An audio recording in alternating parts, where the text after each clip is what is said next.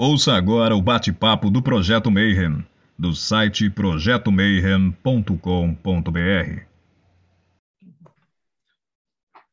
Bom dia para quem é de bom dia, boa noite para quem é da boa noite, boa tarde. Se você acabou de receber uma notificação, veio assistir mais um bate-papo Mayhem e hoje o assunto está sensacional, que a gente vai falar de voodoo haitiano e provavelmente a galera que está acompanhando aqui provavelmente já escutou e conheceu o voodoo tudo errado por causa dos filmes de Hollywood, do pica-pau, é, todas as pataquadas que aparecem com bonequinho, com não sei o que lá.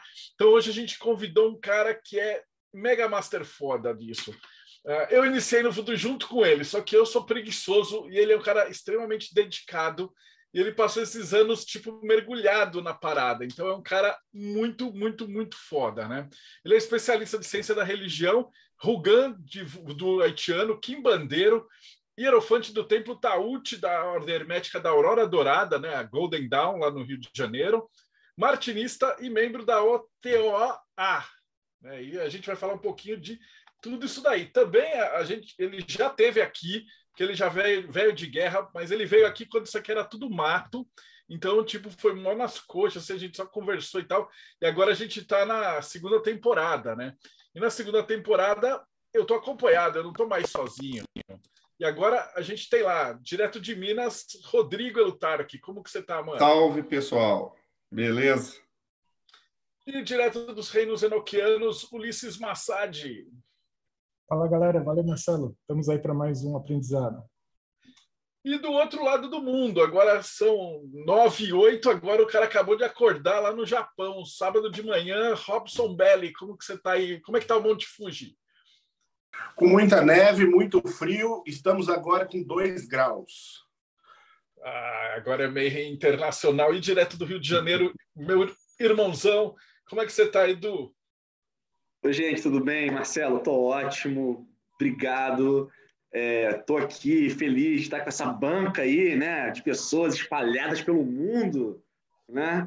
Realmente, quando eu vim aqui pela primeira vez, éramos só eu e Marcelo e os convidados, claro, né? Foi lá no comecinho, lá no bem no comecinho, já tem, sei lá, nem sei quanto tempo, dois anos, nem sei, alguma coisa dessa. É... E tô bem, tô animado para falar com vocês aí de voodoo, para falar das novidades que a gente tem para falar aí, vamos deixar para o final, né? Eu acho. Oh, eu sei que faz tanto tempo que eu acho que a sua filha nem tinha nascido ainda. Não, minha filha não tinha nascido. não tinha. E aí, como que tá a princesinha? Tá ótimo, tá show de bola. Agora já foi, já foi dormir, mas tá, nossa, coisa linda. a maravilha. Bom, e daquela primeira vez que faltou, a gente ainda não tinha uma estrutura e tal, né? Mas o pessoal está pedindo muito, então todo convidado que vem, a primeira pergunta para iniciar tem a ver com verdadeira vontade.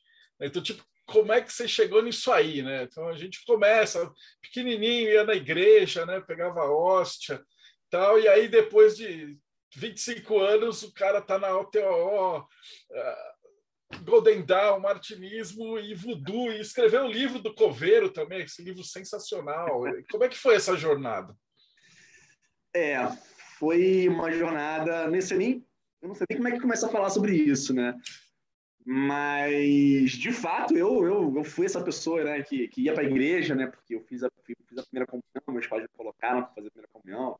Aí tá a sorte do Coveiro aí, é, fiz a primeira comunhão, meus pais me colocaram para fazer quando era pequeno, né? Odiava, odiava, né? Não tinha a menor paciência para as aulas de catecismo, não tinha a menor paciência para ir à missa todo domingo, né? É, mas não, não era, nunca tive um sentimento assim, ah, igreja, é porque eu não gostava de ficar parado lá, era chato, achava chato aquele falatório todo, aquela coisa toda, né? Mas desde aí enfim, fui crescendo e fui criando interesse, né? Um interesse que eu não sei dizer de onde nasceu, né? Um interesse que veio comigo, veio comigo aí de fábrica, né? Por essas questões mais misteriosas, mais ocultas, esoterismo, né? Eu lembro bem de quando eu era é, mais jovem ir a, a um, um, sebo que tinha perto da minha casa, é, que era uma, uma era um caos. Eu que era uma zona completa, era um pilhas e pilhas de livro que parecia que iam cair em cima de você, né? É, e, e, ficar folheando aquelas coleções lá do Planeta, Alquimia, né? E tinha lá o São Cipriano capa preta, capa de aço, capa vermelha, sei lá o quê, né? E no prédio que eu morava tinha a história de um cara que tinha, de um garoto que morava lá mais velho, que tinha um livro de magia, e, e tinha todas essas, essas, essas coisas né, pairando no ar. E eu sempre, sempre, sempre me interessou, mas eu sempre sem ter onde é, procurar sobre isso, né? Eu não tinha como comprar os livros, né? Todos os livros, eu não tinha dinheiro, era criança, é... não tinha internet, né? Não dava para dar um Google, né? Você, eu não conhecia ninguém que estava envolvido nisso, então assim eu fui, né? É, e como eu já estava já adolescente, é, começou a vir a internet, né? Ainda era escada, aquela coisa terrível, aqueles sites do GeoCities, aquela coisa bizarra, né? Quem é mais velho vai lembrar, né? É, aqueles canais do, do IRC, aquela coisa toda, ainda era aquilo, né? É, mas já aquilo foi uma explosão de conhecimento, né? Você conseguia entrar no, no Alta Vista, no Yahoo, na época não tinha Google ainda, né? e você procurava os sites de bruxaria, de não sei o quê, ia lendo, né? É, ia conversando com as pessoas dos canais, do IRC, aquela coisa. É, e assim eu fui conhecendo as pessoas, fui frequentando os lugares, né? É, passei por um monte de coisa, né? É, enfim, canal de Wicca, canal de Telema, canal de não sei o quê, enfim, tudo que você possa imaginar, gente foi passando. É, fui para Rosa Cruz, saí, voltei, aquela coisa toda. Né? E acabou que é, é, veio uma fase da minha vida depois disso, né, que veio a faculdade, fazer faculdade, entrei numa faculdade é, que me tomava muito tempo, né? É, depois eu fui continuando os estudos, estudos universitários, aquilo tudo, e, e essa parte da minha vida profana, profissional, meio que me deixou um pouco sem tempo de explorar essas coisas. Eu fiquei um pouco, vamos dizer assim, adormecido. Mas chegou um momento que eu senti que não dava mais para segurar né, é, essa, essa, minha, essa minha vocação, vamos dizer assim. E eu fiz o tempo acontecer no meio daquilo tudo, né? A coisa melhorou um pouco, terminei os estudos e tal e fui atrás de, de estudar mais, né? É, essas coisas. E aí comecei a pegar tudo que é livro que tinha, tudo que eu conseguia, né? É, atrás de gente, conhecendo gente, não sei o quê. E aí fui, a, a, acabei indo parar na Golden Dawn, uns bons anos atrás, já mais de 10 anos ou 10 anos atrás, alguma coisa assim. É, a maçonaria, a Golden Dawn, martinismo, tudo isso, né? e sempre muito focado nessa coisa da tradição esotérica ocidental. Né? É, curiosamente, hoje eu tenho um trabalho é, em voodoo haitiano, tenho, faço também, mexo muito com kimbanda, sou apaixonado por essas coisas, mas curiosamente eu, eu não frequentei, por exemplo, terreiro quando era pequeno, não tive essa vivência quando era mais jovem, não tinha tanto interesse por isso. Cheguei aí, um ou outro, claro que todo brasileiro vai, né? possível, né, não ir, mas não tinha assim esse interesse por essas essas tradições afro-americanas, vamos dizer assim. E isso mudou, isso mudou é, com uma experiência que eu tive é, é, com a ayahuasca. A história, a história vai, vai na ayahuasca, enfim, né? Com ayahuasca, eu tive uma experiência com ayahuasca. É, e nessa experiência eu tive esse insight de que o que eu estava procurando também estava nessas tradições. E eu não tinha me dado conta disso ainda. Eu tinha, eu tinha ignorado isso é, ao longo da minha vida por uma série de questões. E aí, depois disso, eu passei a procurar. Passei a procurar essas coisas. E aí, eu fui me apaixonando por tudo isso. Passei a procurar sério, né? E além de visitar um terreiro e ir embora, né? Passei a procurar sério, estudar, ler, correr atrás, tal. me apaixonei perdidamente por isso tudo. É, todas essas, essas tradições, né? E comecei a frequentar, né? Comecei a frequentar, comecei a procurar, frequentar, tal. E acabou que parei aqui agora onde eu estou hoje, né? Falando de voodoo para vocês, né? Então, assim, esse é um, um resumo da trajetória, né? Nunca tive é, uma grande revelação, nenhum anjo falou comigo, nada disso aconteceu, mas é, foi assim, foi procurando, tendo uma vontade aqui dentro de correr atrás disso, de saber o que, saber o que são essas coisas, procurando, quebrando a cara, indo em alguns lugares e não gostando, deixando de frequentar e procurando outros e como, como acontece com a maioria das pessoas, eu acho. Então, agora a gente pode começar, né? E até a pergunta, a primeira pergunta já inclui uma segunda pergunta que é assim, eu ia perguntar o que é o voodoo, mas aí depois você aproveita e fala assim, o que não é o voodoo, né? Porque acho que de todas as religiões, o voodoo acho que é a mais maltratada, né, cara? Você, você pegar talvez o Islã e o voodoo são as duas religiões que a galera tem uma visão totalmente deturpada do que seja, né?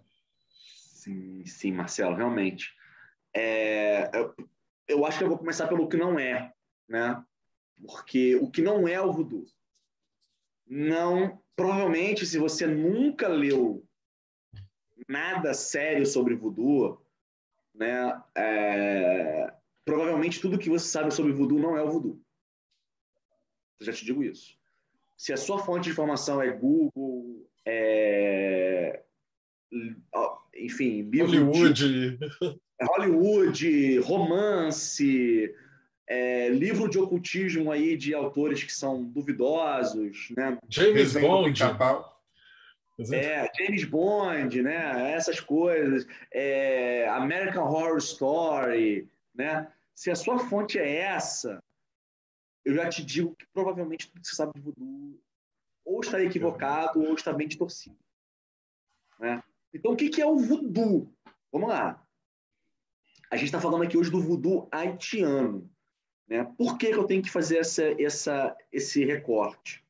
Porque voodoo é um, hoje em dia é, hoje é um termo né, que provavelmente deriva do voodoo lá da África, né, que quer dizer espírito, alguma coisa assim parecida com isso. Né? Então é um termo que abarca várias manifestações religiosas. A gente tem o voodoo lá do Benin, né? a gente vai ter o voodoo do Haiti, vai ter voodoo na República Dominicana, é, vai ter o voodoo dos Estados Unidos, né? É, a gente tem vários voodoos aí acontecendo. Então, é... e sem falar que para o cara que está, por exemplo, nos Estados Unidos ou está tá no mundo aí anglófono que fala inglês, né, anglo-saxão, voodoo, o termo voodoo é um termo que vai querer dizer qualquer religião é, afro-americana. Então, para os caras, candomblé é voodoo, umbanda é voodoo, é Brazilian voodoo, mas é voodoo. Eles não têm muito essa, essa noção do que, dessas diferenças. Né? Então, o voodoo haitiano, que é o que é, eu tenho a vivência né, e estudo, e, e, enfim, e curto bastante, todos os outros são interessantes também, claro, é, o voodoo haitiano ele é, ele surge no Haiti, claro, né? Parece óbvio, né? Mas a gente tem que falar no Haiti. Na verdade, antes do Haiti virar Haiti, quando o Haiti ainda era colônia, né? Isso aí na Ilha de São Domingos ali, né? E ele vai surgir é, desse encontro problemático como foi, né? é, dos africanos que vinham forçados pelo tráfico de escravos né, para o Novo Mundo, especificamente para a colônia de São Domingos, né, com o catolicismo francês, é, com a cultura francesa, né, com um pouquinho ali também da coisa nativa né, dos índios ali da Ilha de São Domingos, embora muito pouco, provavelmente, porque os índios foram exterminados muito rapidamente da Ilha de São Domingos, ao ponto de que quando os, os, os escravizados africanos chegaram na ilha, já quase não tinha mais índio mesmo, já quase estava zerado o negócio. Então, uma influência existe, mas não tão palpável assim, talvez. É, e de todo, todo o esoterismo também que vem junto com a França, maçonaria, né? É, essas coisas todas, isso tudo vai se misturando né? e vai formando essa religiosidade, essa espiritualidade que acaba tomando o nome de voodoo. O voodoo é um termo, o voodoo haitiano é um termo que abarca é, diversas manifestações diferentes dentro do próprio Haiti. Por quê? Porque o voodoo foi surgindo em pontos do Haiti diferentes de maneira independente.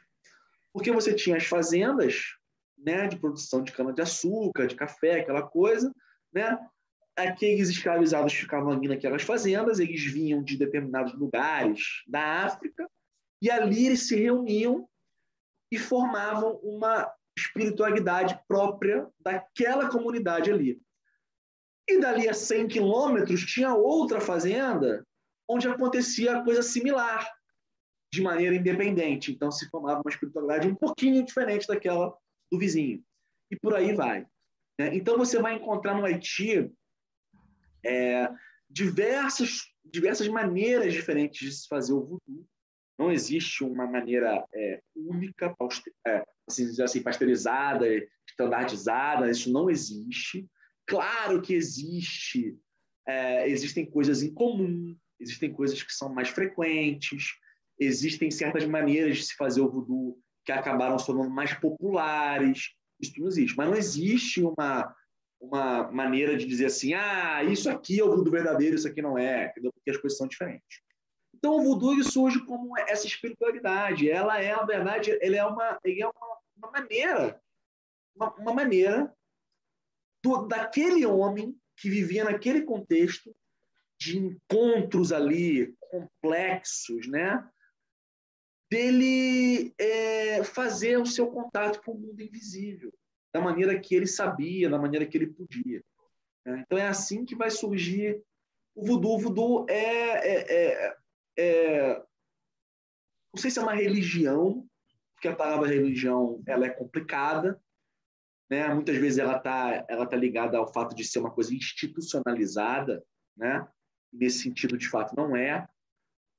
É, mas certamente é, é, uma, é, uma, é uma espiritualidade, né? É uma espiritualidade e é uma espiritualidade que está preocupada sempre com essa questão da interação entre o mundo visível e o mundo invisível, né? Porque esses dois mundos eles conversam, eles estão sempre conversando, eles fazem parte de uma grande coisa só, né? Então não tem nada de adoração ao diabo, como a gente vai ouvir muita gente falando. Não tem nada de ser uma religião, é, uma espiritualidade malévola, perversa, né?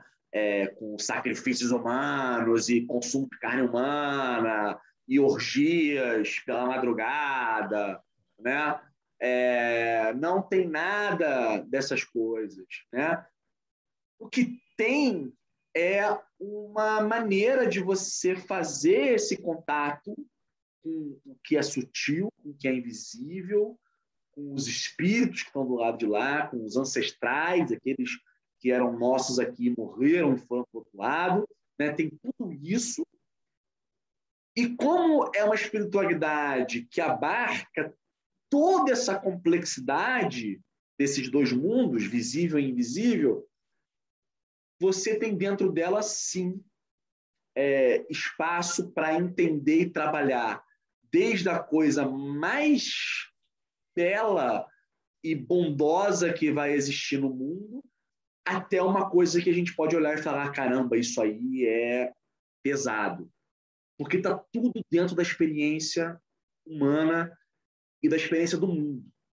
Né? Então, é, é uma maneira de você lidar com isso sem negar as coisas que estão, que são de fato e acontecem, estão aqui, estão do lado de lá. Mas não tem esse negócio de ser só coisa do, de ser coisa do mal, de ser, né, de fazer feitiço para o outro se dar mal, de pegar o bonequinho e ficar espetando para a pessoa sentir dor, né? Tudo isso vai surgir do quê? De um puta preconceito. Por quê? Porque o Haiti é um país de que, é, que foi formado por africanos. Africanos que foram escravizados e jogados lá. É um país que vai fazer, é, no início do século XIX, uma independência, que vai se tornar independente da França por meio de luta armada de escravizados revoltosos. Então, o país, quando ele faz isso, é o primeiro a fazer isso nas Américas, é o primeiro a fazer isso no mundo, né? mas é o primeiro país falando independente, assim, é... ele, ele vai instaurar terror pelo mundo. As nações né, que desenvolvidas no mundo ficam aterrorizadas, falam assim, olha só, a galera lá do Haiti, os africanos escravizados do Haiti, se revoltaram e ganharam da França. Imagina se fazem isso no mundo. Então a galera entra em desespero. Aqui no Brasil, falar Haiti nessa época, 1800 e pouquinho, é, é, é que nem falar Voldemort lá no, no Harry Potter. Não, você não fala. Porque os caras ficam morrendo de medo. Né? É, então, o Haiti e tudo que vem do Haiti sofre um apagamento proposital. Né? Por causa disso. E aí, quando o mundo ocidental olha para o Haiti com esse medo, com o preconceito já, já natural que, vem, que a gente tem pelos africanos, né? e olham aquela religião, que é o, aquela, aquela espiritualidade, que é o voodoo, eles olham para aquilo e falam: isso é coisa de gente bárbara, atrasada, adorador do demônio, e começam a, a, a transformar né, o voodoo num amontoado de, de clichês e de mentiras, ou pelo menos de, de, de fatos distorcidos, né? É, que é o que vai chegar na gente, eventualmente, é o que vai chegar na gente pelos, romances, com, né, a Ilha Mágica, do Seabrook, é, pelos livros todos, pelos filmes de Hollywood, né? é o que vai chegar na gente. Né? Então, esse, esse aí é o, é o voodoo. Complicada a vida do voodoo até hoje. Até hoje, a vida do voodoo é complicada. É, assim, eu queria só uma coisa que você falou foi muito boa, porque em história tem um, um processo que chama haitini, haitini, ai, desculpa, haitinização, que é o que, que aconteceu. A religião voodoo ela conseguiu é, organizar a população, ela conseguiu fazer uma revolta armada, ela conseguiu, após essa revolta, cortar a cabeça de todo mundo que que estava escravizando lá, e, assim, eles montaram o país. Isso em pleno século XIX, com é, escravos sendo vendidos, isso foi uma subversão da ordem imposta no mundo. No Brasil era proibido, como Eduardo disse, é, de se falar. Isso foi assim uma repercussão muito grande. É, eu só queria falar desse papel do voodoo em conseguir organizar uma população cativa. Eles estavam cativos. Eles eram escravos. Eles estavam sofrendo é, acorrentados, trabalhos forçados, uma vida que não chegava a 10 anos. Isso as pessoas esquecem. Que lá eles estavam sofrendo. E o voodoo é fruto disso. Pode continuar. A gente vai, vai entrar isso mais para frente, mas a gente tem no voodoo uh, loas que refletem isso também. Sim, a gente sim. vai falar um pouquinho mais para frente. Bom, então a gente pegou o cara que não conhece absolutamente nada. E aí tem o cara daqui que já frequenta, que já escuta o podcast, o cara vai provavelmente conhecer Umbanda, Candomblé e um pouco de Kimbanda, assim, né? Então esse acho que seria um primeiro approach, né? Então como é que o, o voodoo se parece com essas, essas outras religiões e o que, que ele não parece? Acho que aí é mais é. fácil para o pessoal que é da Umbanda e do Candomblé entender é, como é que funciona. Sim, sim. É, essa, essa questão é muito boa, né? É, quando a gente olha para a formação do Haiti e para a formação do Brasil, né, é, e estuda, né, a gente percebe muitas similaridades. Né? Não estou querendo dizer que, que é igual, não estou querendo dizer, mas muitas similaridades. Os dois, os dois países foram colônias europeias, os dois países tiveram um fluxo de africanos escravizados gigantesco, no Brasil mais em números absolutos, mas se, de repente se fizer lá a conta por área, que o Haiti é pequenininho, né? De repente, né, por área lá, deve, deve ganhar da gente, né? É... Então a gente tem uma, uma, formação desses países muito similar, que acaba, nesse, nesses dois ambientes, acabam surgindo essas espiritualidades, essas religiões então afro-americanas, né? Lá vai surgir o voodoo, aqui vai surgir candomblé, aqui vai depois vai surgir a umbanda, né? É, enfim, vai ter a macumba, vai ter aquilo tudo ali no meio, né?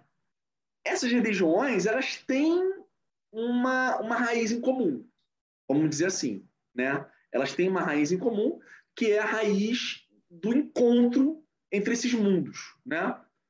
Entre esses mundos. É... E elas trazem, por conta dessa raiz em comum, algumas similaridades, né? Então, por exemplo, se um, vou, vou, primeiro falar mais geral, depois eu vou dando umas pinceladas mais específicas. Então, por exemplo, a gente aqui, brasileiro, né? Se a gente vai, se a gente sai aqui, resolve fazer uma excursão hoje, todo mundo sai daqui agora, pega o jatinho do Marcelo, vai lá para o Haiti, né? Chegar lá no Haiti e tal, aí, aí amanhã, domingo, vai ter uma cerimônia de voodoo lá no Haiti, a gente vai assistir a cerimônia de voodoo. A gente vai chegar é, num lugar onde a gente vai ter pessoas tocando tambores, atabaques, é, onde vai ter música, comida, dança, é, onde os espíritos vão é, incorporar né? Não, é, é, não é esse o termo que a gente usa no voodoo, é, é possessão, possuir, mas enfim. É, só para a gente poder trabalhar aqui com termos mais, mais conhecidos, né? Incorporar nas pessoas, esses espíritos incorporados, eles vão interagir com o público que está lá, eles vão falar com as pessoas, eles vão fazer curas, enfim, tudo isso vai acontecer ali. Né? Vão ser entregues comidas para os espíritos, é, é possível que aconteça um, oferenda de algum animal, um sacrifício, né? Tudo isso acontece numa cerimônia de voodoo. O que eu falei para vocês aqui agora, todo brasileiro conhece. Eu, eu acabei de falar para vocês que acontece, vai, um terreiro, praticamente. Bom, né? Terreiro, né? É, então é claro é claro que, pelas formações específicas, lá você tem alguns espíritos específicos que você não tem aqui. Né? Você tem uma maneira de entender alguns espíritos que até tem similares aqui, diferentes. Você tem músicas diferentes, tambores diferentes, toques diferentes, comidas diferentes. Né? Tudo isso é diferente. Mas essa grande, esse grande esqueleto, ele é muito parecido né? Ele é muito, muito, muito, muito parecido, né? De onde vem esse grande esqueleto? Vem desse encontro da, do, desses africanos né, com o que está aqui. É claro que, quando eu falo africano, eu estou generalizando. A gente sabe que uma coisa é falar dos caras que eram iorubás, os Fon, outra coisa é falar dos bantus, outra coisa, enfim, cada um tem as suas, tem as suas particularidades, né? É, mas esse já é um assunto mais complexo, né? Daria aí teria que ficar falando aqui horas e horas para falar disso. Mas é, a gente encontra, por exemplo, no voodoo haitiano, é, grande influência dos bantos, do Congo, né? do pessoal do Congo, que é a grande influência que a gente vai ter aqui, por exemplo, é, nas, nas macumbas cariocas, que vão dar origem depois aí de alguma maneira, ao que a gente tem hoje na Quimbanda, que a gente tem hoje na Umbanda, né? É, algumas é, vão influenciar o candomblé também, fortemente, embora a gente tenha candomblé queto, candomblé angola, né? tudo isso, jeje, a gente tem uma, é, uma influência geral né? disso também no todas esses, essas interações de candomblé. Então, assim, é, existem sim muitas similaridades, mas é nos detalhes, é, na, é, nas, é nas coisinhas que a gente percebe que não é, de fato, a mesma coisa. A melhor maneira de entender isso, infelizmente, também é a mais difícil, que é participando de uma cerimônia. Quando você participa de uma cerimônia de voodoo haitiano, é cada que num livro, que você leia um livro bom, você vai perceber, ah, tem espíritos que você nunca ouviu falar o nome, né? tem comidas que você nunca ouviu falar, tem, tem toda a questão da, da, da, da língua, do crioulo haitiano, que dá todo um sabor diferente, porque é uma língua né, para gente super diferente, super difícil, né? É, mas quando você vai a uma cerimônia, é ali que você percebe que as coisas não são iguais. Que aqueles espíritos, que a gente em geral chama de loás, né, os loás, que são os espíritos né, do que, que a gente vai trabalhar no voodoo haitiano, eles é, têm a maneira própria de ser deles, que não é igual aos orixás aqui, não é igual é, a dos inquices aqui, é outra coisa. Né? E aí é que você percebe, por exemplo, por que a gente fala em possessão do voodoo e não em incorporação. Não é, não é mero, mero jogo de palavras, é um fenômeno ligeiramente diferente. Claro que é parecido, claro, mas é ligeiramente diferente. Então, tudo isso é, todos esses sabores que são muito próprios, eles estão nesses detalhes, que é muito mais fácil de pegar vivendo, participando. Mas que se você pegar para estudar, você vai perceber já né, é, é, algumas coisinhas. Fora todos os outros detalhes menores, né? No voodoo a gente tem, é, a, a, por exemplo, dar um exemplo bobo, a gente tem o costume de fazer bandeiras para os loás, lindas bandeiras coloridas, com, é, continhas, com lantejoulas, um negócio muito bonito, tal, que a gente não vê aqui no Brasil, enfim, essas, essas coisas, né? E outros detalhes. Mas é, é, é, no fim das contas, é parecido com o que a gente tem aqui, tá? É, é parecido, mas também é diferente. Eu queria fazer uma pergunta, Edu. É, você falou dessas comparações, justamente nesse assunto que eu queria entrar, né? que é parecido com o que nós temos aqui. Uhum. No Brasil, nós tivemos o secretismo com a religião cristã. Né? Então, aqui, por exemplo, tem aquela história: ah, Jesus é Oxalá, é, São Jorge é Xangô, aquela coisa toda. Tem algo parecido com isso lá no voodoo haitiano? Essa é uma pergunta. E a outra é se dentro da, da religião voodoo existe a ideia de um criador, por exemplo, que nem a gente pensa que ah, tem um Deus único, alguma coisa assim, ou não, é algo mais politeísta, são deidades, como, como que é essa estrutura da, da religião voodoo? Beleza, Ulisses, vamos lá, vamos pela segunda primeiro, depois a gente vai para a primeira. É, sim, há um Deus criador, a ideia do bom dia, bom Deus, Deus criador, que é, é um Deus é, mais distante. Ele é tão abstrato, né, que ele ele está lá. Ele criou as coisas, está lá, né?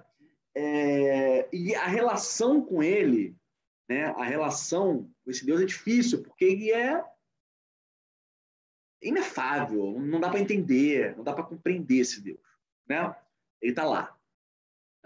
E esse Deus ele cria certas, certos espíritos para intermediar, né, para fazer o um meio de campo entre ele e a criação e até ajudá-lo na criação também, né? E esses espíritos, alguns, né, alguns desses espíritos são os loás que a gente vai trabalhar no voodoo, né? É, então, sim, é monoteísta, porque o Deus Bondi é um Deus único, mas você tem essa miríade de espíritos intermediários. Tá? Então, não são deuses em si, são espíritos intermediários mesmo. Né? É... Aí muitas pessoas falam, ah, isso é, o, é o, esse Bondier é o Deus cristão, tal, né? Que foi incorporado. Mas a gente também tem essa noção é, vinda da África, né? desse Deus que cria as coisas, mas que está tão lá em cima que você não consegue conversar com ele. Porque imagina, você vai chegar para Deus que criou todo, toda a criação, todo o universo, tudo, e falar, pô, Deus, eu tô com um problema aqui no meu pé. Deus vai falar assim, bicho, o que, que você está falando? Sabe? eu criei as estrelas, criei as nebulosas. Porra, seu pé, sabe? Tipo, a mensagem não chega. Né? Então, para isso tem os intermediários. Esses intermediários, eles entendem melhor, eles estão mais próximos de nós. E os maiores intermediários, os intermediários mais próximos, são os ancestrais. Né? São aqueles de nós que tiveram aqui, tiveram a experiência humana, morreram e se juntaram aos ancestrais. Porque esses fatos foram humanos. Então, se você chega para os ancestrais e fala, puta, eu tô com uma dor no meu pé, ele sabe o que é uma dor no pé, porque ele foi humano. Entende? Então, fala, ah, então vamos lá que eu vou te ajudar. Entende? É... Então, você tem esse, esse jogo que é muito interessante. Sobre o sincretismo, vamos lá. Existe o fenômeno, sim, também no Haiti, que vai existir, de maneira muito similar com o que vai acontecer aqui no Brasil. Sincretismo é um fenômeno super complicado também, a gente, a gente podia entrar aqui em milhões de debates sobre isso. Mas sim existe, né? Vai existir essa é, equivalência, vamos dizer assim, né? ou identidade entre alguns loás e alguns é, santos católicos. Né? É, então, por exemplo, lembrando que, como no Haiti a gente vai ter uma colonização primeiro espanhola e depois francesa, né? a gente tem um mundo cristão muito diferente do mundo cristão português. Então, a gente tem alguns santos bem doidos que vão aparecer lá, que aqui a gente conhece muito mal. Né? Então, por exemplo, Dambalá, que é um, loá é, serpente, é uma cobra, e muito ligado à, à pureza, à ancestralidade, teria sido um dos primeiros loás que Bom Dia cria para ajudar na criação. Né? Bom Dia começa a criar as coisas e fala, vou criar alguém, vou criar alguém aqui para me ajudar. Cria Dambalá e Aida Uedo, que é esposa, irmã, enfim. As histórias também variam, né?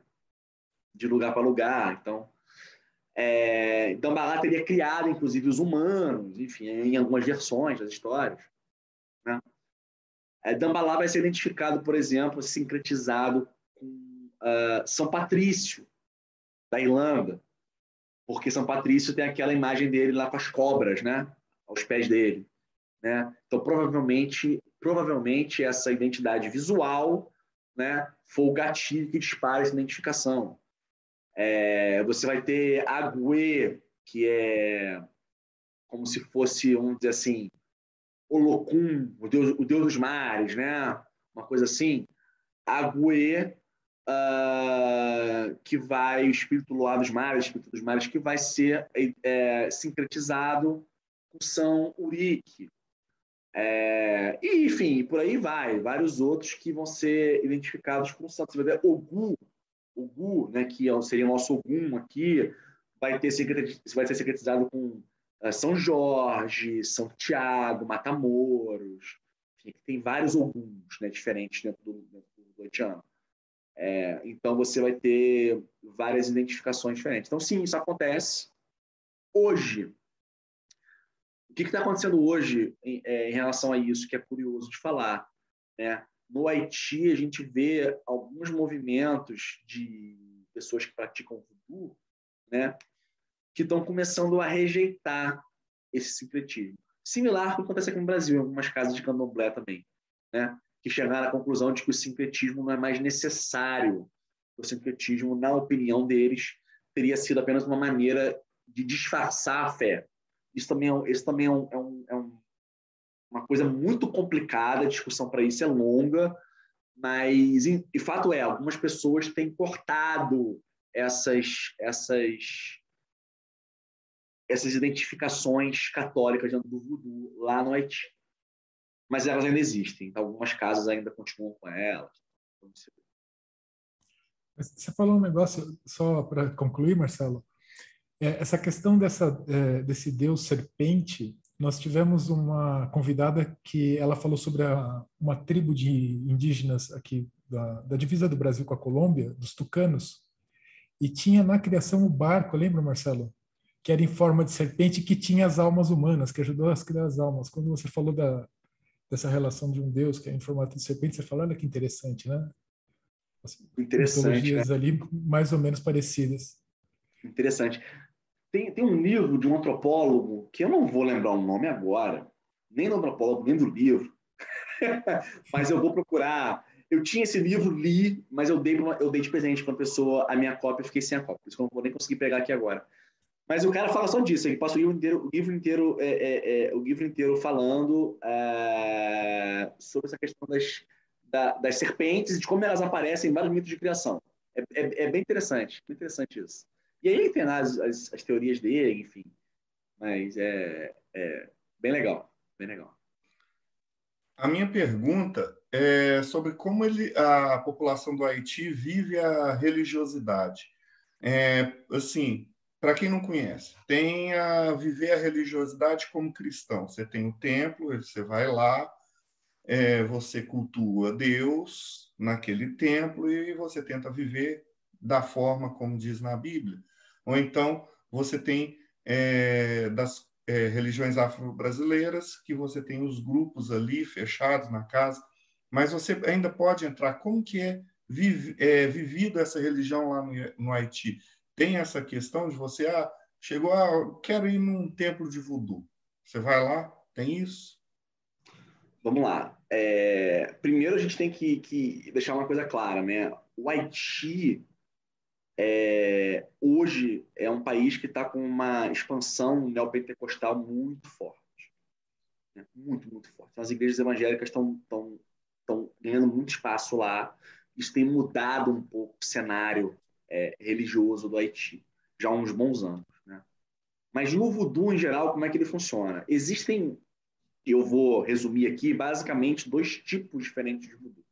Tá? Um é, é um voodoo mais urbano, que vai acontecer principalmente mais nas grandes cidades, como Porto Príncipe, Jacmel, né, do Haiti, que é um voodoo, de fato, onde você tem os templos, né, é, as pessoas vão lá,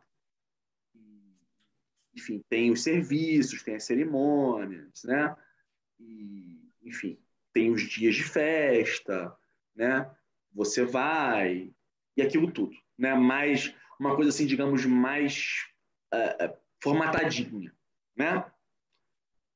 É, e existe um outro tipo, né, de voodoo que é um voodoo mais rural, que ainda tem muita população rural no Haiti. Né? O Haiti ainda é um país com muita população rural. Um voodoo mais familiar, que, claro, a cada dia que passa, aparentemente vem perdendo mais terreno, vem se tornando uma coisa mais, mais preciosa, vamos dizer assim, por causa da, da, da vida né, contemporânea, né? que é um voodoo mais familiar, né? porque é, é, como é que funciona? Né? É, existe uma, uma, uma, instituição, uma maneira de se viver muito própria do Haiti, que também anda em via de extinção, que é uma coisa de uma, de uma comunidade, de uma família estendida.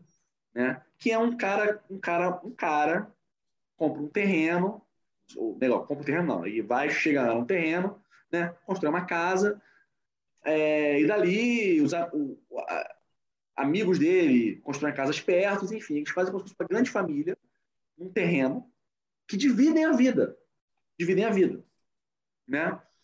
É, parentes, amigos, vizinhos, vizinhos, essa coisa de vizinho e parente se mistura muito nesses, nesses lugares.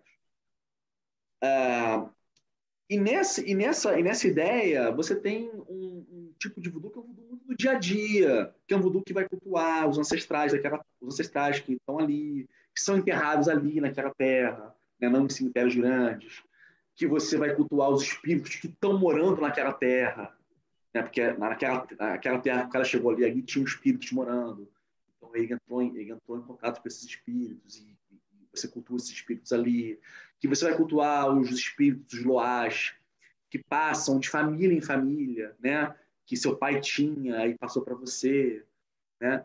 É, e esse tipo de, de voodoo é um voodoo mais, vamos dizer assim, mais difuso, menos formatado, né? É, que geralmente é comandado pelas pessoas ali mesmo, o chefe de família faz as cerimônias, né? As pessoas se juntam. De vez em quando eles chamam um sacerdote, um gama, um bo, para fazer alguma coisa mais complicada, tal, né? Mas não é tão é, formatadinho quanto o de tempo. Então a gente tem basicamente esses dois, esses dois tipos de voodoo. Nenhum deles, nem esse mais formatadinho do tempo, eu acho que a gente pode comparar com o que a gente entende, por exemplo, é, no Brasil, no mundo ocidental em geral, como ir à igreja. Sabe? Eu vou à igreja domingo eu acho que isso é uma coisa difícil da gente. Eu não estou querendo dizer com isso que, que o Haiti é um país exótico, diferente. Não, é um país com pessoas normais, pessoas que estão vivendo a vida delas, tudo mais. Mas o voodoo ele faz parte de uma coisa cultural lá, é, do próprio ambiente, vamos dizer assim. Esses espíritos, né, esses loais, esses espíritos passam de família, né, eles não estão restritos a, a um serviço de, de, de, ir no templo, né? Eles aparecem em sonhos, eles falam com as pessoas, eles, eles cobram coisas. É, a gente tem um fenômeno muito interessante que é no, Haiti, que é o cara é o cara que se converte para a igreja evangélica, né? Ele era lá, tinha seguia lá essa esse voodoo, né? Dele e se converte para a igreja evangélica qualquer razão. É, e aí, isso com a igreja evangélica, mas uma vez por ano, ele ainda tem que ir lá e alimentar os espíritos da terra dele. Porque se ele não fizer isso, os espíritos caem, caem de pau nele. Né? Então, assim, é, é, é, muito curioso, porque você tem. Claro que você também tem as pessoas que se convertem e abandonam tudo de vez. Tem, tem, tem, tem de tudo, claro, né? Mas é muito curioso porque você tem essa coisa que está imbricada no, no, ser, no ser haitiano, né? No, no, no, modo de vida. É como você disse, né?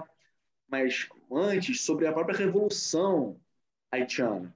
A própria revolução, a própria fundação do país, Haiti, ele tem um pé numa cerimônia de voodoo, que é a cerimônia de Porta Caimã, que é onde teria, onde teria onde os escravos teriam se reunido, né? A cerimônia de voodoo uh, e começado a, de fato, um movimento que vai dar início a uma longa revolução que vai culminar lá 13 anos depois com a independência do Haiti.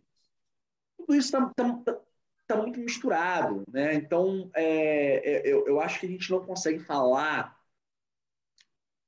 do Haiti como a gente fala de uma sociedade mais é, que está mais assim secularizada, tipo a nossa, onde você, onde você vai à igreja só no domingo e acabou, e a tua relação com a religião é muito é muito assim, tá? Eu acho que lá as coisas se misturam um pouco mais, né?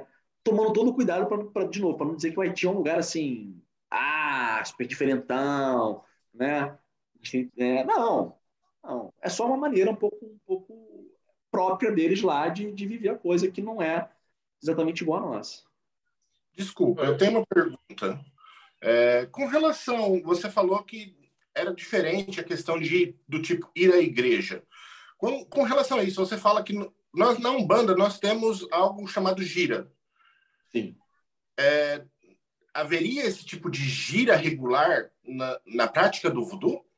Sim, sim, sim. Há, há. Você tem, você tem, tem, tem dias, é, dias dos santos, dias de loás, que você vai fazer é, é, serviços, né? A gente, a gente chama serviço, servir aos loais, o serviço aos loais nesses dias, você vai ter a cerimônia. Ou, por, ou em, em, para servir esse espírito específico, ou para fazer alguma outra coisa qualquer, é, você tem. Você tem. No que eu digo. Então, a ritualística fixada na semana, vamos dizer assim. É, não necessariamente na semana. Eu não vejo acontecer igual acontece aqui. Por exemplo, nas cerimônias de Umbanda, toda semana você tem alguma coisa acontecendo. Né? É, as coisas são um pouco mais espaçadas, né? por várias razões. Né? Porque as, as, essas cerimônias elas são complexas, elas são caras. Né? As pessoas, lá, o pessoal lá, a questão do dinheiro lá é complicadíssima. Né? É, é um pessoal que está sofrendo muito com questão financeira lá, econômica, desde sempre, infelizmente. Né? Então, às vezes, para o cara conseguir fazer uma cerimônia que ele tem que fazer uma vez por ano, por exemplo, para poder agradar, poder é, manter a boa relação dele com os espíritos dele, vamos dizer, o cara não consegue fazer, o cara tem que estar ganhando e, e, pedindo mais tempo, porque o cara não tem dinheiro né, para comprar as coisas. Né? É, então, não é uma relação assim tão que a gente vê aqui, mas sim, tem, tem, tem cerimônias é, marcadas, cada templo, cada um for de voodoo, né? Vai ter o seu calendário, o calendário não é uma coisa também que você vai encontrar igual em todos os lugares, né? A depender é, a depender dos espíritos que estão mais presentes na casa, a depender de um monte de coisa, do local que a casa é, tudo isso, né? Você tem. Quando eu falo que não é igual a ir à igreja, é, não, o que eu quero dizer é que a gente tem uma relação, em geral, com a igreja, de que eu vou na igreja, lá eu trato com Deus, e em casa eu esqueço. Isso. Sabe? Em, eu digo em geral, as pessoas em geral, né? É, nós aqui temos uma relação diferente com o estudo, mas a galera aí no mundo, né? É... Esquece. E só vai lembrar da igreja quando tiver que igreja de novo. E acabou. Isso não é possível porque lá, porque esses espíritos estão o tempo todo no mundo imaginário, né? Agindo no imaginário, né? Agindo na vida, enfim, das pessoas. Então, é, essa é a diferença que eu, que eu te marcar. Mas sim, tem cerimônias, tem, tem, tem, tem tudo isso.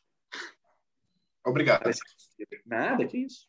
Prazer Não, eu tô com, a pergunta do Diego aqui. Ele tem três perguntas. A primeira seria um paralelo, uma distinção, se você puder falar um pouquinho entre os loás e os orixás, né?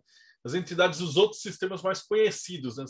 E uma outra peculiaridade dos loás. Eu sei que se você for falar de todos, é, depois a gente até vai falar. Eu sei que você deu curso para o pessoal do Espelho de Circe, depois a gente conversa dessa parte. É. Uh, mas dá uma palhinha para o pessoal ter uma ideia de como é que é a diferença. Vamos falar. Primeiro, primeiro falar de Loa é complicado porque são inúmeros Loas. Se alguém disser para você e falar assim, existem 100 Loas, está mentindo. Falar que existem 300, está mentindo. Ninguém sabe quantos Loas existem. Existem Loas muitos incatalogáveis. Eu tenho um livro aqui em casa que é só um catálogo de Loa, é um livro gigante só com catálogo de lá, com nome, não sei o quê, e, nem, e esse livro está longe de estar completo. Né? É, então, é, porque aqui no Brasil a gente tem orixás, olha lá, sete orixás, oito, nove ali, né? O Loá, meu amigo, vai a, né? Vai a um número aí que não dá para dizer. É... Qual é a diferença? Olha, em geral, do esquema das coisas, da, da ideia, tal, eles são similares, tá? Não é absurdo olhar para eles como coisas similares. São espíritos intermediários. Os orixás também são, né? Os orixás, alguns falam que são ancestrais divinizados, outros vão falar que são forças da natureza, outros vão falar, enfim, tem todas as teorias, né? É... Mas você tem um Deus criador e tem os orixás. Né? Alguns vão dizer que os orixás são faces desse Deus criador. Enfim, toda essa, toda essa, essa questão. Né? Então, nesse sentido, eles são, eles são os loás, os orixás, eles estão fazendo ali, é, estão tendo um papel similar. E também no outro sentido, porque o objeto de culto, de fato, de culto, né? de fato, são os loás no voodoo, assim como no, no candomblé são os orixás. Né? Objeto de culto de fato. É, então, pensar nesses dois de maneira similar não é absurdo, ajuda. Ajuda a entender. Mas é preciso ter lá no fundinho da cabeça é, a, a, certeza de que não são iguais. Não são noções iguais, idênticas. Por quê? Porque são noções criadas em outro lugar, com outro ambiente, com outra ideia. Né? Você não pode igualar isso de maneira nua e crua. Né? É, você, você, ao fazer isso, você está é é, é, é, apagando muitas coisas, muita história. Então, a gente são coisas diferentes, mas são sim similares. É, Para falar um pouco, né? por exemplo, a gente pode falar do, do próprio Ogu. Ogu, que seria o nosso Ogum aqui. Aqui a gente tem o Ogum. Ogum. Tudo bem que a gente tem é, no candomblé algumas qualidades de algum, né? Algum não sei o quê, algum não sei o que lá. A gente vai para um bando, a gente tem todos aqueles algum Beramar, algum Iara, algum aquelas, né? aquelas coisas todas, né? É... No Haiti, você tem Ogum. E Ogum é, na verdade, como se fosse uma grande família de lojas. Porque você tem milhares de Ogus. Tem Ogum Sanjaki, que é o Santiago, tem Ogum Ferrai, é, tem Ogum Baledio, Ogum Badagri, uh, Ogum Axadê, uh, enfim, e mais um milhão, Ogum Gerruge, Ogum, sei lá, já nem, agora já nem lembro. Ogu Batalá, que seria o, o, nosso Obatalá quando vai para o Haiti. Ogu Xangô, que seria o nosso Xangô, que vira Ogu Xangô lá no Haiti. Ogu Ansan, que é Yansan, que vai virar um Ogu lá masculino, lá. É... Enfim, né? e vários e vários outros Ogus aí. Né? É, cada Ogu desse, ele é um Ogu. Então, qual é a principal característica do Ogu? O Ogu é o guerreiro, é o fogo, é o ferro, é aquela coisa, né? É, é, a, é, o, é, a, é a disposição de lutar, é aquilo tudo, né? Estou generalizando, tá, gente? Antes que alguém fale alguma coisa, ah, mas aquele Ogu lá, é, é assim. Se você for olhar cada um, cada um, você vai ver coisas diferentes mas eles são diferentes. O Ogu Ferrai é aquele Ogu mais classicão. O Ogu uh, Badagri é um Ogu que é mais um general. O... E por aí, o Ogu Baledio é um Ogu muito ligado à água. Né? É, e, e, por aí vai. Você vai ter várias coisas. Né? E você tem loais de todos os tipos. E os loás eles são divididos geralmente em nações, que em teoria seria, em teoria, porque na prática isso não é tão corretinho assim, em teoria essas nações elas seriam relativas às origens desses loás na, na África, né? ou no Haiti. Então a gente tem nação, nação Nagô, né? onde teria os espíritos Nagô, é, nação Rada, que seria do Aladá, é, é, Congo, do Congo e por aí vai. Né? Miticamente são 21 nações, vamos formar isso tudo. Né? É, mas a divisão mais comum que a gente vê em Loás é a divisão entre dois ritos, chamados também de nações, às vezes, que é Rada e Petro. Petro né? Os Loás Rada seriam Loás que teriam vindo da África, Loás mais calmos, ligados à água, mais tranquilos. E os loás petro seriam que teriam se originado no Novo Mundo, loás mais revoltosos, mais quentes, mais agitados. Já aviso que essa, que essa generalização ela incorre em erros, tá? mas é uma generalização. Né? E a gente tem os Guedê, né?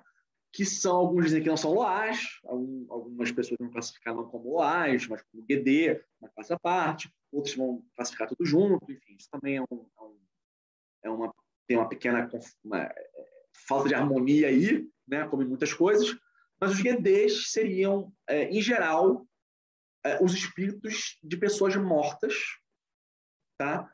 que por qualquer razão não se juntam aos ancestrais, ficam perdidos aí, e eles são pegos por certos espíritos, é, como Barão Samedi, famosíssimo Barão Samedi, né? são pegos por Barão Samedi, um Loá aí da morte, né? Eles são pegos para uh, trabalhar, né? Para trabalhar nessa, nesse, nessa jornada espiritual. E, então são os Guedês. É, então você tem essas, essas divisões. Você vê que é,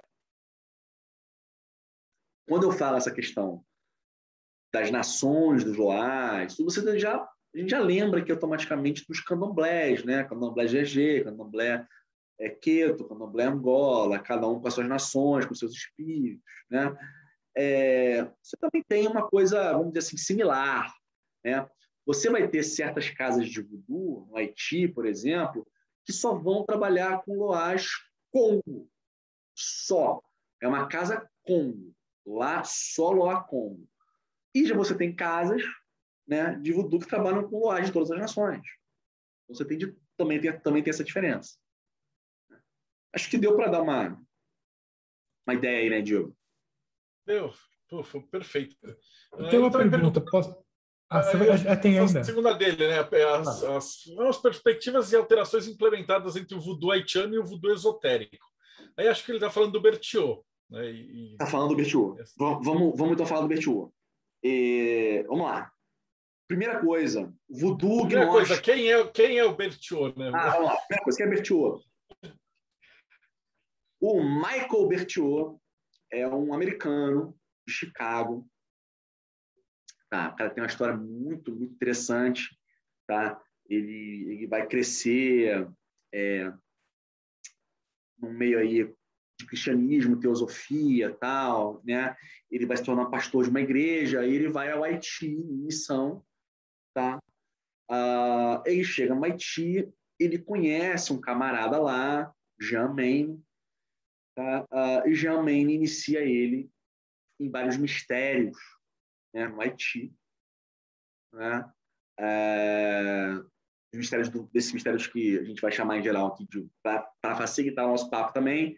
A gente pode fazer um dia, se o Marcelo quiser, um bate-papo só sobre o Toá, é, que aí vai dar um vai, vai dar um caldo maior, mas enfim, o Jean Mene vai iniciar o Bertiot aí é, nessas coisas todas que a gente vai chamar de voodoo gnóstico. O Bertiot é, fica um tempo sob tutela do Jamene, Jamene é, finalmente vai passar para o Bertiot, enfim, a, a, todas as coisas, e o Bertiot vai tocar esse, essa corrente do voodoo gnóstico no mundo, né? por meio principalmente de duas ordens, que são ordens que estão juntinhas, que é a Otoá, Ordem do Templo Orientes Antiqua, e a LCN, Laculev Noir, né? É, e o Bertiot vai tocar isso, e Bertiot está aí até hoje. Está lá em Chicago, bem velhinho já. Ele já não toca mais as ordens no dia a dia, né? Tem outras pessoas que tocam, mas ele continua aí na ativa, pintando. Ele é um pintor. É, eu, é, bem, vamos dizer assim, um estilo bem próprio, que eu acho bem bacana. Ele escreve livros incríveis, está escrevendo. Eu sei que vai sair agora aí um, uma coletânea do, do Chan, Atus Antorum 2 que o Bertiot tem um artigo nela, eu também acho que tem um artigo nela. Vamos ver. É, na 1 eu tenho, comprem a 1, que é muito boa. Na 2 eu também acho que eu tenho um artigo nela. Vamos ver se, se o artigo ficou mesmo ou não. Essas coisas nunca se sabem, né? Só quando sai o, o final. Mas acho que ficou. É, e aí eu vou zerar a vida, porque vou ter um artigo, um negócio muito convertioso, zerei a vida, posso morrer se acontecer isso. Né? É... e e o Bertiot é esse cara, essa figura aí, que escreveu uh, um livro, que é o livro mais famoso dele, que é o Voodoo Gnostic Workbook, que é uma lista telefônica, é um negócio gigante, né, onde ele tem várias, é, várias lições sobre esse voodoo gnóstico dele. E vamos lá. Voodoo gnóstico do Bertiot. Primeira coisa que eu preciso dizer: voodoo gnóstico não é voodoo haitiano. Ponto não se confundem. Não, não tem, não tem, é, é, não, não é uma coisa não é outra. Primeiro ponto importante. Ah, Eduardo, mas não tem influência? Tem. Tem influência. O voodoo gnóstico do Bertiot tem influência do voodoo haitiano, sim. E, e da Golden Dawn, e do martinismo, e da teosofia, e do budismo, e, enfim, é um sistema mágico. É um sistema mágico. Não é uma espiritualidade no sentido do voodoo haitiano, tá? Ah, então, eles são bem diferentes. Eles são bem diferentes, tá? É, a melhor maneira de, de, de, de, marcar essa diferença, eu acho que é essa. Um sistema mágico que tem influência do voodoo, uma influência forte do voodoo, vai usar certas noções do voodoo, vai usar certos espíritos do voodoo é, para o sistema mágico dele, né? Vai, sim. Mas acaba aí, acabam aí as semelhanças. Tá? De resto, o voodoo haitiano está correndo totalmente por fora, é outra coisa. É, se você for ao Haiti, baixar lá agora, como eu falei, amanhã a gente está lá, pega o Marcelo, amanhã a gente está lá. e você percorrer o Haiti inteiro perguntando para as pessoas quem é Michael Bertiot, é, eu acho que nenhuma viva alma sabe quem ele é no Haiti, né? ou uma ou duas no máximo. Né? É, então, não tem, gente, não, não se confunde. Tá? Eu sei que isso é muito, é uma coisa, uma confusão muito comum. As pessoas acham que o voodoo gnóstico vai fazer voodoo gnóstico, exemplo, voodoo haitiano. Não. Assim como também não se confunde o voodoo haitiano, por exemplo, com o voodoo de Nova Orleans. Não se confunde com o voodoo de, da República Dominicana, embora sejam esses dois muito parecidos, são coisas diferentes. Não é essa sim a ideia mais, mais geralzona. Vou pegar contigo, na hora que virar o ano, agora já está no finalzão, mas para janeiro, fevereiro, a gente falar só da OTO. Beleza. Que aí a gente deixa, explica tudo, que aí uh, fica gravado. Aí quem vem para assistir esse podcast pega uma, uma noção real do que é voodoo haitiano, e aí a gente concentra as perguntas de praxe, né? Como é que funciona, grau, ordem, essas, essas pegadas tudo, e aí fica certinho, fica, fica bem. Bom, você falou do, do, do voodoo, mas, por exemplo, eu estou aqui no Brasil, São Paulo, o Rodrigo está em, em Minas, o Robson está no Japão. Como é que funciona esse culto ancestral? Eu consigo fazer esse serviço? Consegue. Consegue. É, é, é, assim, não tem nenhum. Não tem nenhum problema. Né? A, a, a gente, eu, eu e muitos nós não acreditam nessa coisa de que as barreiras geográficas vão ser impeditivas para a gente entrar em contato com o invisível. Né? Então, você pode fazer o culto dos seus ancestrais onde você estiver, porque são seus ancestrais. Né? Você pode fazer o, culto aos Joás onde você estiver, porque os Joás estão, eles estão aqui também, mas estão lá no invisível também. Enfim, né? É, não tem essa, essa coisa. Algumas pessoas dentro do voodoo haitiano, elas, elas têm, não sei se o Marcelo perguntou com essa com essa ideia, mas isso existe. Alguns haitianos têm, é, é, defendem é, que os loás não se manifestariam fora do Haiti. Mas a gente vê na prática que isso, que isso é, é balela. Tá? Tanto na nossa prática aqui no Brasil, quanto em práticas em outros lugares. A gente tem, tem tempos de voodoo em Boston, tempo de voodoo na Nova Zelândia, no Canadá. E como é que os loás não se manifestam?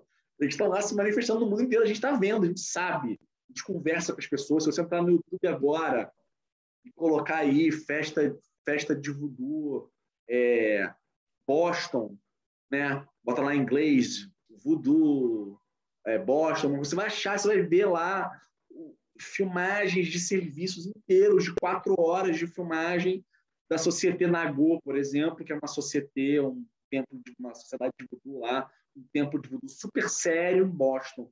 Você vai ver lá, cara. Porra, quatro horas de filmagem e você vai ver, inclusive, os loás possuindo as pessoas. Porra, como assim, né? Então, é, é balela, isso funciona. Qualquer lugar você pode fazer isso. O que você precisa para fazer é, isso de acordo com o que o voodoo haitiano te ensina é aprender o voodoo haitiano. É... E aí a gente vai entrar nessa segunda etapa. Né? Você, você, gravou o curso, gravou não, né? Vocês só fizeram o curso, mas não gravaram, né? Com a galera do Espelho de Circe.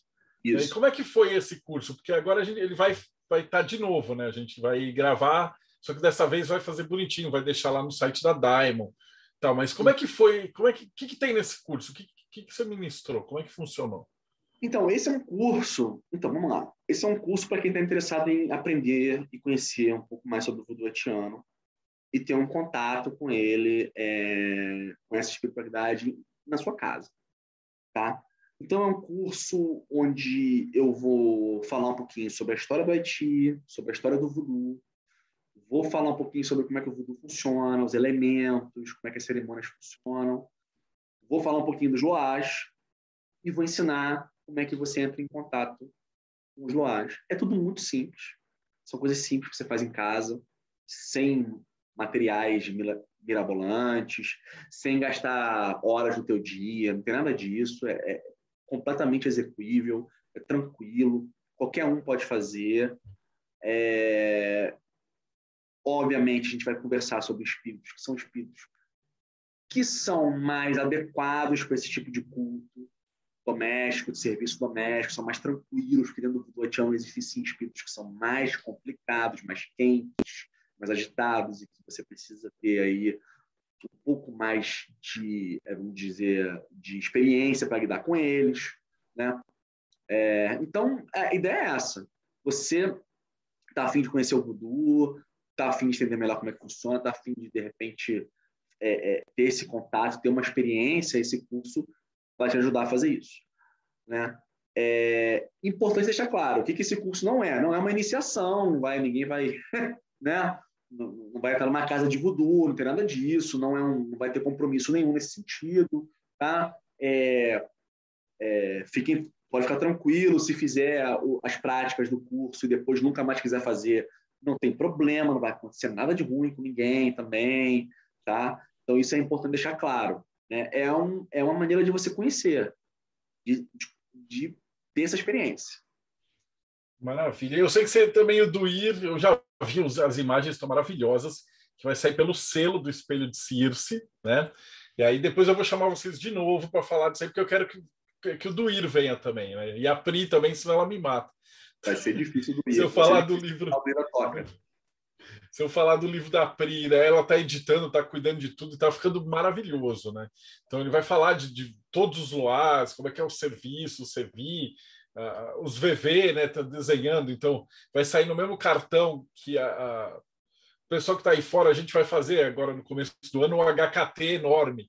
E aí vai usar o mesmo tipo de lâmina, então ele vai parecer umas cartas de tarô com os veves para colocar no altar, né? Então fala um pouquinho desse, desse projeto, como é que está funcionando? Esse projeto é o seguinte, né? O que, que, que, aconteceu? Eu sou apaixonado pelo voodoo, e eu, né?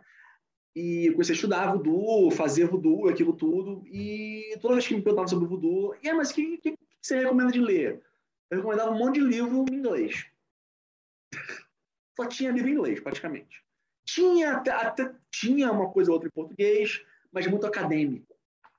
Coisa de sociologia, antropologia tal, que, pô, não é o que a pessoa quer. Né? Não é o que a pessoa quer, às vezes é, é até difícil de entender. Você lê e não entende porra nenhuma. O cara escreve naquele academiquez, aquela, né, aquela coisa, conceitos, porque Weber disse isso, Deleuze, não sei o que. Você fica, porra, o que, que tá falando, né? É... Então eu comecei a escrever uh, um livro é...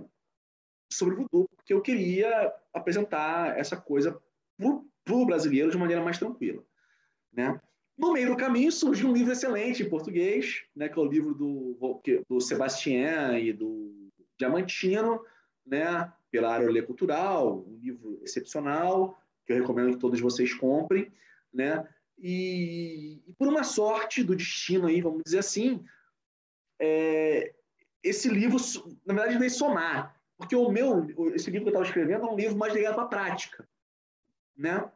Mais para dar as noções do voodoo e explicar a você como você poderia fazer alguma coisa na sua casa e ter uma experiência.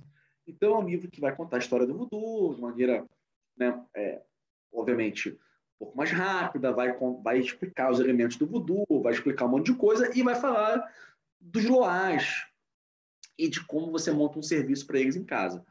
É, obviamente, também, de novo, são só alguns loás, não são todos, porque são infinitos, são loás que a gente entende que são loás mais tranquilos também, que é o mesmo esquema. Né? Então, é um livro para todos os interessados aí, para todo mundo correr atrás. E livro, pô, com informações boas, informações é, é, é, é, corretas, informações que eu fui atrás, de gente séria, né? É, para ninguém cair naquele conto do, do, do, livro de voodoo que ensina você a, a, é ficar botando coisa em bonequinho, que ensina você a pegar o gato preto e escaldar meia-noite na encruzilhada. Não tem nada disso. Não tem nada disso. Né? O que tem ali, de fato, é uma coisa que é do voodoo haitiano, é uma coisa da rotina, é uma coisa muito bacana. E eu tive a grande sorte de, quando terminei de escrever esse livro, é, conseguir uma casa para ele, né, com o Selo Espelho de Circe e com a Daimon, que vai ficar, vai ficar lindo. E a grande sorte conseguiu Duíro, o Diógenes, né, o Diógenes Costa, para ilustrar né, é, esse, o livro. Né? É, ele é metade da força do livro tá, é dele, metade é minha, metade é dele, é uma obra realmente a quatro mãos, porque eu escrevo, mas as, as, as, as imagens dele são tão impactantes, são tão lindas, que, porra, cara, é, é metade da força do negócio. Que a imagem, o que ele desenhou passa uma mensagem que vai além das palavras. Então, ele, a contribuição dele para o livro é, é, muito além de uma mera, de um mero, uh, ah, fez um desenho para ficar bonito. Não, é uma parada assim incrível, tão incrível que a gente resolveu fazer isso, né, Marcelo? Pegar essas imagens dele, transformar em, em cartas grandes, bonitas, para as pessoas montarem os altares com essas imagens. Né? Então, vai ser um negócio assim lindíssimo né? Ficou um resultado fodástico, porque ele é na prática, né? Que é o que a galera faz efetivamente. Então não é que tipo, ah, você está inventando para ver. É, é, o que a gente usa, né? A Pri usa aqui em casa, vocês usam a ca... o pessoal da casa. Então é uma coisa prática. O cara que estiver fazendo isso em casa, ele vai estar tá bem guiado, né? Fora que a galera do curso tem ali o Telegram, que não é só tipo um dia acabou, o pessoal vai fazer as práticas, depois vai ter o resultado e a gente vai estar em contato, né? Como Sim, eu fico, eu fico aberto, eu fico aberto para o pessoal que faz o curso, até hoje o pessoal que fez o curso do Espírito de Cici, já acabou, tem, tem uns dois meses, já, já, já nem lembro agora, tem uns dois meses que já acabou esse curso. É, eu recebo, é, as pessoas mandam mensagens com dúvidas, eu, eu, tiro as dúvidas das pessoas com paciência. Claro que nem sempre eu consigo ajudar tudo, né? Porque é, é o que a gente fala também, né? Tanto em relação ao curso quanto em relação ao livro ah, aí eu quero uma relação mais profunda. Aí você tem que procurar uma casa de voodoo. Não tem jeito. Uhum. Não, não, não, não tem jeito. Não há curso no mundo, não há livro no mundo que vá substituir é uma questão óbvia, mas a gente tem que falar também, né? Até por honestidade, uhum. que vai substituir uma casa, vai uma casa de voodoo. Isso não, isso não existe. Então, você tem uma casa de voodoo. Aí, ah, onde tem casa de voodoo no Brasil? Gente, infelizmente, é dificílimo. Infelizmente. Né? É, eu, no futuro, quem sabe isso muda, fica mais fácil tal, né? Mas é, é difícil. Mas, é, mas então, por isso também, né? A gente tem aí essa oportunidade da pessoa ver como é que é no curso e no livro, né? Já e ancestral todo mundo tem, né? Avô, avó, tal. Ancestral faz... todo mundo tem. É, é, é, então, o livro tem, tem um, um, um, capítulo falando sobre ancestrais, como cultuar os ancestrais. No curso eu também falo isso, porque é importante. Então, ancestrais todo mundo tem. Não tem, não tem, não tem galho. Eu não consigo pensar em nenhuma, nenhum é, é, prejuízo em fazer culto ancestral. Não, não existe só a benefícios. Né? Então, é, então, cara, enfim, e, pô, os loás também podem ajudar muito, são, tem várias coisas bacanas, é, com insights sobre nós mesmos, com coisas práticas também, né? Se você está com uma pegada, ah, eu quero conseguir um emprego, também pode pedir ajuda para os loás, eles também podem ajudar, né? Então, tem várias coisas bacanas que a gente pode fazer. É, lembrando, uma coisa que eu falo no curso, e devo falar no livro em algum momento, se eu não falo, eu devia ter falado. Vou, vou, vou até procurar que dá tempo de colocar alguma coisa ainda e coloco lá, que é o seguinte: tem que lembrar, gente, que no próprio Haiti, 90% das pessoas não são iniciadas em voodoo. Tem isso. O cara é iniciado cara nasceu haitiano, tá ali, ele faz a coisinha dele ali pro loá dele, acabou. Ele não fez cerimônia especial para nada. Não tem nada disso. Não tem nada disso, né? É, então, quando a gente fica nessa, ah, mas eu não sou iniciado, eu não sei o quê. Gente, calma. Não é assim que funciona. Não precisa. Não precisa. A iniciação, né? É, que é um termo complicado para o voodoo, porque tem outros nomes dessa cerimônia, mas enfim, só para gente falar geral também aqui, né? A iniciação, essas coisas, elas têm um objetivo, né? Elas têm uma outra coisa, né? Mas para você é, conversar, bater um papo com o Loá e, e ter uma relação boa com ele, você não precisa de nada disso. Só precisa conhecer esse Loá e saber como, como chamar ele para um papo. E isso aí a gente ensina. Maravilhoso. Ensina. E fechando, eu vou fazer a última pergunta que a gente é de praxe, né? No voodoo haitiano, como é que se trata o pós-vida, né? Então, o que, que acontece depois que a gente morre, de acordo ah, com o ah. voodoo haitiano? Então, é, de novo, né? É, existem algumas interpretações diferentes, porque o voodoo é, é plural, né? Mas, é, em geral, se tudo der certo, né? você morreu, fizeram todas as cerimônias certinhas para você, aquilo tudo bacana, tal, não sei o quê. Você vai se juntar aos ancestrais, aos seus ancestrais, né? Vai se juntar a eles numa terra mítica, né? Na Guiné mítica, alguns falam numa ilha, que fica numa ilha debaixo do oceano, outros falam que enfim, várias coisas vai se juntar esses ancestrais nesse lugar onde vivem os espíritos, os ancestrais, os loás também vivem lá, né? Enfim, isso der certo. É... Se nem tudo der certo, por exemplo, você morre, mas não são feitas as cerimônias corretas, enfim, uma coisa assim ou outra, você pode virar um guedê. Também não é ruim, né? Virar um guedê, ser chamado lá pelo, pelo, pelos, pelos barões para trabalhar, né? E os guedês é, são os espíritos mortos, né? No Haiti, é, e no voodoo e da morte, mas eles não são espíritos sinistros, soturnos, eles têm um lado, eles têm um lado sinistro, porque afinal de contas eles são ligados à morte. A gente tem que, gente tem que lembrar disso, né? Mas eles não são sinistros, soturnos, do mal, nada. Eles chegam nas festas brincando, falando besteira, rindo. Eles gostam de comer, eles passam a mão na bunda dos outros. É... Eles falam sacanagem. É... Eles são super divertidos, né? É... Super alegres, né? Não à toa são os espíritos mais populares do voodoo, de longe, né? É, são os guedês. Quando tem festa de guedê, todo mundo aparece, né? Quando tem a festa aqui do, do, do sei lá, do Loá ali, Dambalá, vai só três ou quatro. Gueguedê vem 30. Todo mundo aparece. Porque é um, é um, é um né? É, eu, tô, eu tô brincando, claro, né, gente? Mas assim, só para dizer que é porque é uma confusão, é muita.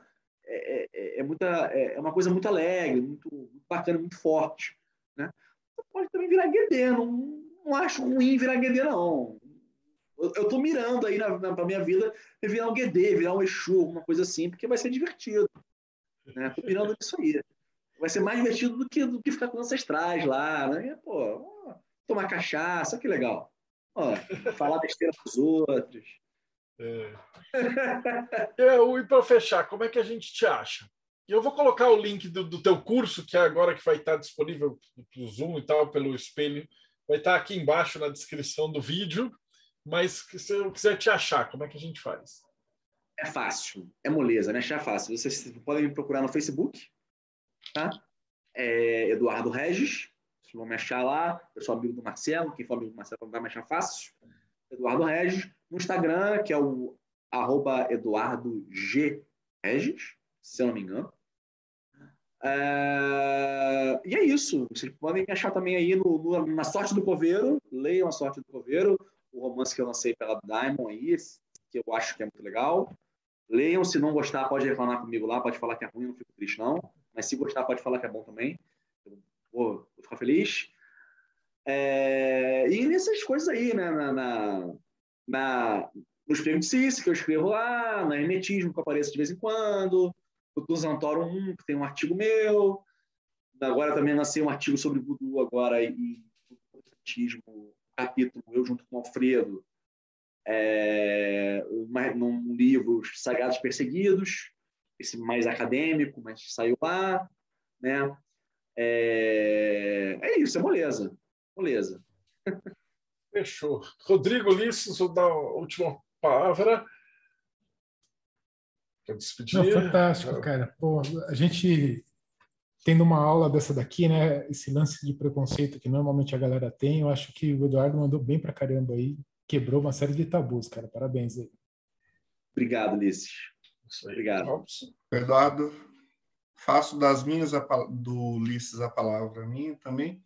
A questão, assim, muito bom a parte histórica que ele deu. Gostei bastante, porque é, quando você vai estudar história, isso é esquecido. Recentemente, eles estão falando sobre a etnização, isso costuma cair em Enem, porque foi um período muito tenso aqui no Brasil, porque é um país escravocrata. É, gostei muito da palestra, estou doido para ver o curso. Valeu, Rodrigo, obrigado. Agradeço a palestra, foi muito esclarecedora para quem não conhecia nada de voodoo como eu, realmente ajuda a dar uma esclarecida. É bem interessante o tópico, realmente, e como o Rodrigo falou, agora é esperar pelo curso, porque realmente deu lombriga. Obrigado, Robson. Olha, Robson, vou dizer para você que eu tô com inveja desse seu templo aí, todo bonitinho, cara, todo montadinho. Ó. Inveja, vai mandar cara. umas fotos para você. O cara, o cara mora do lado do Monte Fuji, tipo, do lado, assim, não pé do monte, cara. Exato. Imagina ele chamar os Loa lá. ele tem cara. todos os altares, tudo preparado já, culto ancestral, tudo isso. Maneiro, maneiro, maneiro. Vai ser divertidaço. Bom, eu vou despedir da galera, depois a gente abre aqui. Então, se você acompanhou a gente aqui, então não esquece, dá like, segue o canal, eu vou deixar o link do curso, porque agora, então, finalmente ele vai estar gravado. Então, quem, quem não conseguir, por algum motivo, pegar ao vivo, vai poder depois fazer em EAD, que nem os nossos que a gente grava de tarô, de, cabala, que eu acho que é muito legal, né? E, e o, o, fato de ter esse grupo do Telegram com assistência e, e guia vai ajudar bastante na prática mesmo se você não está interessado em falar, pô, eu vou virar voodooista e tal, mas é muito importante essa parte, a gente sempre bate nos sabás, nos cultos de, de, de, da roda do ano, desse culto ao ancestral. E é legal aí vocês começam com orientação para fazer direitinho, porque o resultado é muito foda. Então, Sim. a gente vai se ver no próximo bate-papo meio. Valeu, Edu. Valeu, eu vou te chamar de novo para o Teor ah, ainda. Beleza. E a né? gente agradece. Falou, galera. Até o próximo bate-papo Mayhem.